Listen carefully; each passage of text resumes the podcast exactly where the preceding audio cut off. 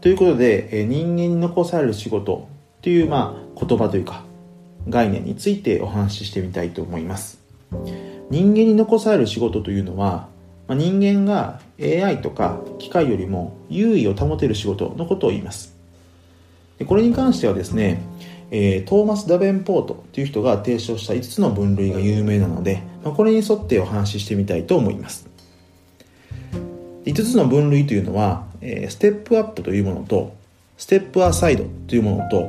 step in あと step narrowly と step forward この5つに分かれると言われています。ではですねそれぞれについてちょっとお話ししてみたいと思います。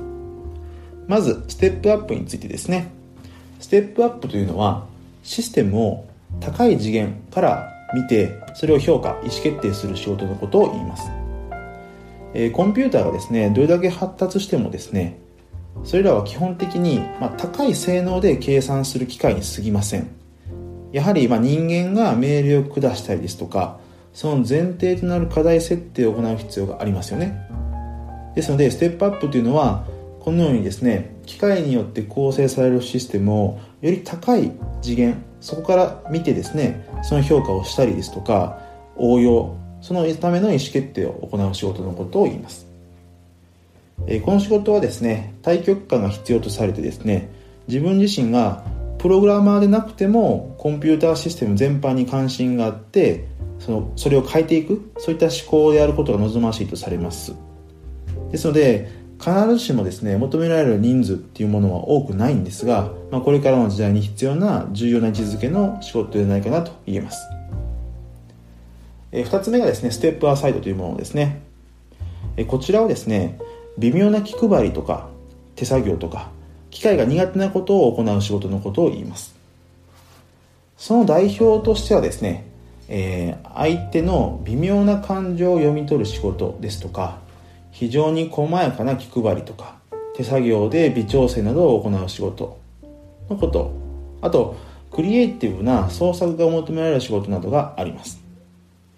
例えばですね看護師さんとか介護士さん、えー、これらの人っていうのは相手の感情を読み取って気を配ることに加えてですね、まあ、状況に応じて作業をへえー、変更する、まあ、そういった必要があるので機械がこれを置き換えることは難しいんじゃないかなと思われます。またですね小説とかドラマの脚本あとオーケストラの音楽とか絵画とかこれらっていうのはまあ、ビッグデータがあれば機械でも学習することによってそれらしいレベルのものは作れるのかもしれませんが本当に多くの人の共感を呼ぶものを作れるかと言われると、まあ、きっと簡単ではないですよね。ですのでこれらの仕事へのニーズっていうものは大きくて機械化が進んでも数多く残るんじゃないかなと考えられます。で3つ目がステップインというものですね。こちらはですね、新しい技術を活かしてビジネスシステムを作る仕事のことを言います。いつの時代にもですね、新しい技術が生まれると、それをビジネスにつないで価値に転換する人が必要になりますよね。例えば、新しいコミュニケーションテクノロジーが生まれたとすると、それをどうやって活用すべきかっていうところを考える人が必要になります。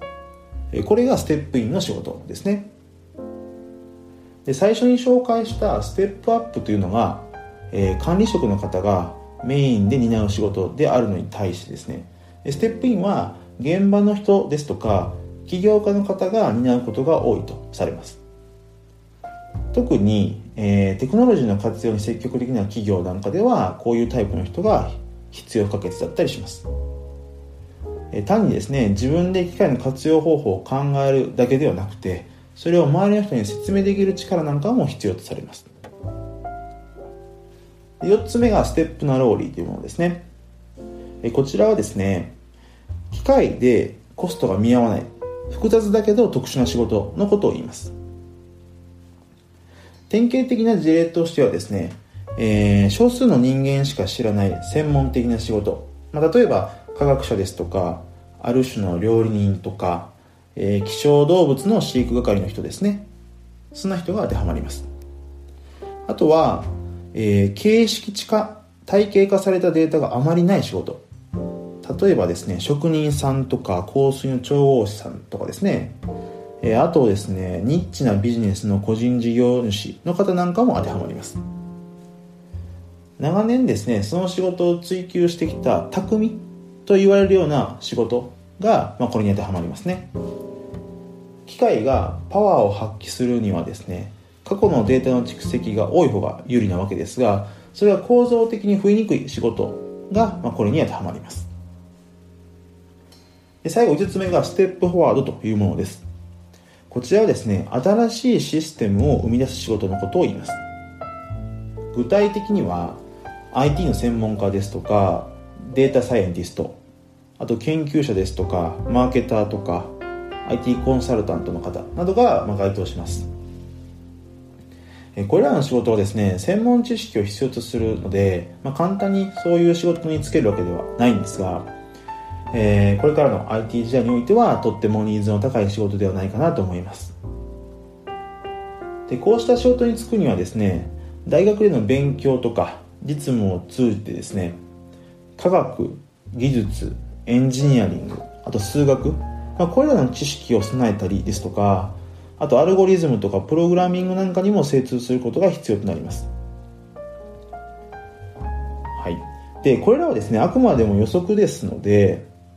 実際にこの通りに世の中が変化するかどうかわかんないですがそれぞれの仕事が残っていく、まあ、比率ですとか、まあ、変化が起こっていくタイミングなんかは異なってくるかなと思います。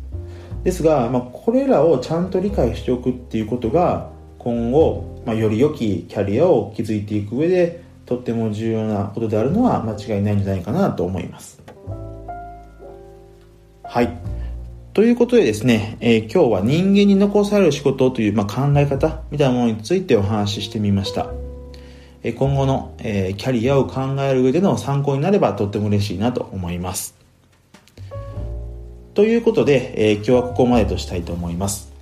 また明日の放送もご期待ください。